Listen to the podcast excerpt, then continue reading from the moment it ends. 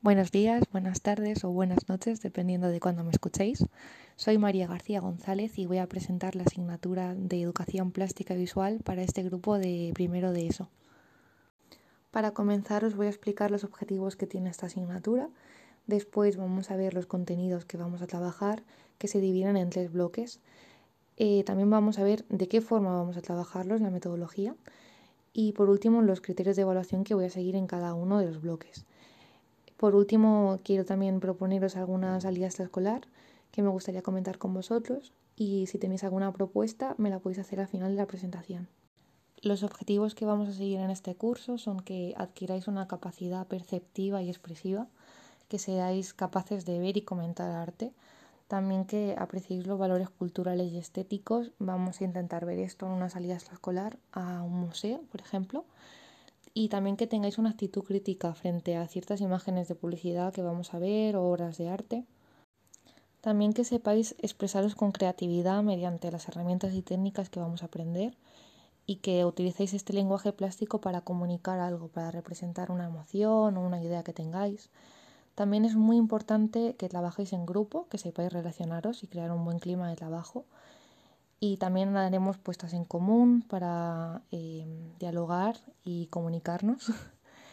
y por último es muy importante que tengáis un buen hábito de trabajo. Vamos a hacer pequeños trabajos individuales y al final se van a poner en común en un trabajo grupal.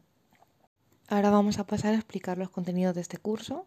Se dividen en tres bloques. El primero es la expresión artística que veremos en este primer trimestre y voy a explicaros un poquito qué vamos a ver y qué vamos a hacer. Lo primero va a ser reconocer los elementos básicos de una imagen o una obra artística, también veremos la composición, cómo se aplica, qué es el ritmo, qué es el movimiento, el tema del color, cómo se forman los colores complementarios, los primarios y los secundarios, y también haremos un círculo cromático. Después vamos a experimentar y conocer materiales y medios gráfico-plásticos, veremos técnicas secas, técnicas húmedas, colas.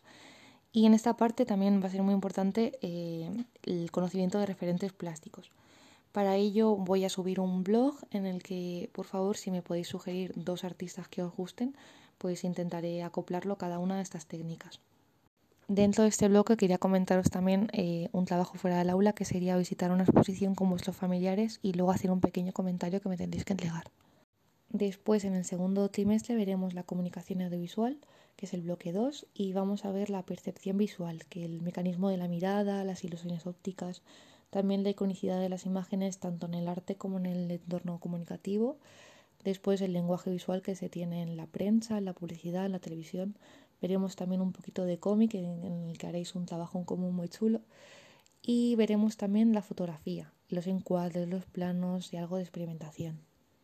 Por último, daremos el bloque de dibujo técnico en la tercera evaluación y haremos una introducción a la geometría. Daremos la recta, el segmento, la mediatriz, también los ángulos y circunferencias, después los polígonos regulares y irregulares y la simetría axial y radial. Será conveniente el manejo del instrumento de dibujo técnico y ya os especificaré en cada bloque qué material vais a necesitar. Ahora voy a explicar cómo se van a evaluar cada uno de estos contenidos. Vais a trabajar de manera individual, de manera grupal y también fuera del aula. El 40% de la nota serían los trabajos individuales que vais a hacer aquí en clase. Por si también tenéis alguna duda después de la explicación, me la podéis consultar y ver lo que están haciendo vuestros compañeros. Después, el 30% de la nota van a ser los trabajos grupales, en los que tendréis normalmente la temática libre. Después eh, habrá un 20% de la nota que será el examen final después de cada evaluación. Y por último, el 10% restante serán los trabajos fuera del aula. Estos trabajos fuera del aula van a consistir en ir a ver exposiciones, si puede ser con vuestros familiares, y hacer un breve comentario de lo que os ha parecido. ¿Y qué pasaría si suspendierais alguna de las evaluaciones? Pues que tendríais que hacer un trabajo final en los que os pediría eh, alguno de los temas que más se os han dificultado para hacer cierto hincapié. También, si alguien quiere subir nota después de cada evaluación, podría hacer un trabajo extraordinario. Y por último, si la nota media de las tres evaluaciones dice suspensa, tendréis que presentaros a un examen final de la asignatura. También os comento que me gustaría programar junto con la asignatura de Ciencias Sociales una visita al Museo del Prado en Madrid.